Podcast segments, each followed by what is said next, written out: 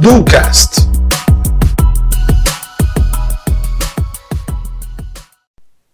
Olá, tudo bem? Seja muito bem-vinda e muito bem-vindo ao 22º episódio do nosso canal. Bom, no último episódio nós falamos um pouco sobre a importância do planejamento e da execução, visando sempre o longo prazo.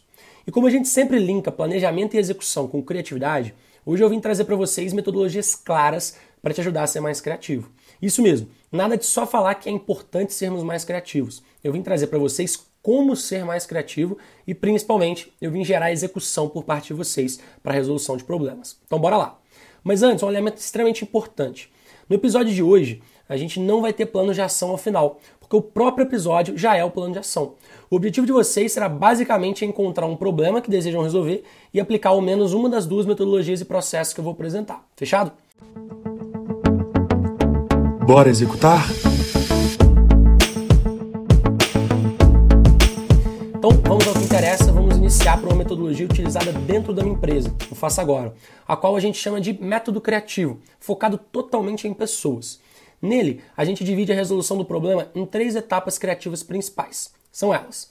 A primeira etapa é a etapa de absorção do problema. Nela, a gente vai inicialmente descrever qual é o nosso objetivo e qual desafio a gente quer resolver. O objetivo descrito, o próximo passo consiste em buscar referências externas no assunto, sejam em perfis de redes sociais, livros, pessoas, etc., como forma de buscar as primeiras soluções com quem já vivenciou algo parecido. O último passo dessa etapa é gerar um brainstorming de soluções internas e então comparar as soluções pesquisadas externamente com as soluções que a gente pensou internamente. Definimos então as melhores soluções dentre todas aquelas. Vamos colocar que seria um número de cinco soluções, para se dar um exemplo. E aí sim, a gente vai para a segunda etapa, a qual a gente chama de planejamento ou realização. Essa etapa consiste basicamente em comparar as melhores soluções que a gente encontrou, então nesse exemplo, aquelas cinco soluções, e descrevê-las em uma matriz de esforço por resultado. Ou seja, o nosso objetivo é encontrar dentre as soluções aquela de menor esforço e melhor resultado comparativo, pois ela vai ser a que a gente vai utilizar como teste para validar se o caminho que a gente está seguindo é o correto. Por isso a importância de inicialmente ser uma ação de baixo esforço. Né? O teste tem que ser sempre gerador de baixo esforço, ok? Por fim, então, a gente chega na última etapa, a terceira e última etapa, a qual a gente chama de execução e validação. Como o próprio nome já diz, a gente vai executar a solução pensada, porém rodando análise sobre os resultados encontrados durante o caminho. Se os resultados forem positivos, a gente vai aprimorar e prototipar essa ideia para que outras pessoas dentro da equipe possam usar em situações parecidas.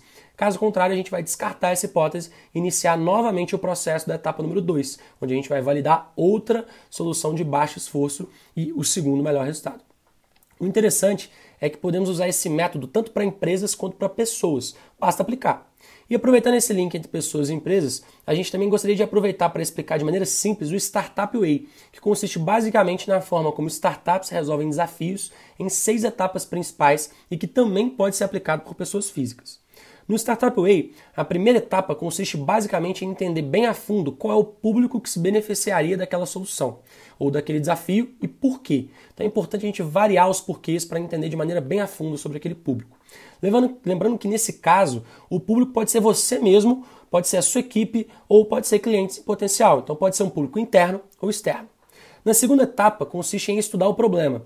Perguntas como por que e como esse problema surgiu ou qual o impacto que ele gera são comuns. A ideia é entender o problema de maneira 360 graus, ou seja, o seu objetivo é entender se ele é um problema base ou um problema topo. O problema base é aquele que se você resolver, você já consegue resolver de tabela vários outros problemas.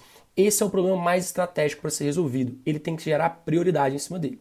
Então a gente vai para a terceira etapa, que consiste basicamente em definir hipóteses para a solução e já emendamos na quarta etapa, onde criamos o MVP, que é basicamente a solução mais simples e mais barata que a gente pode aplicar para testar se aquele se aquela solução, né, se aquela hipótese pode realmente resolver aquele desafio. Chegamos então na penúltima e última etapa, que consiste em testar e implementar alterações no MVP para que ele seja lapidado da melhor forma possível. O comum entre essas duas metodologias apresentadas é que ambas elas partem de soluções simples para testar primeiro e depois a gente vai aprofundando em soluções mais complexas. Então a conclusão que a gente tira é que criatividade é um método. Você pode aprimorar essa criatividade com o tempo, conforme você for utilizando metodologias como essas e outras demais para resolver problemas.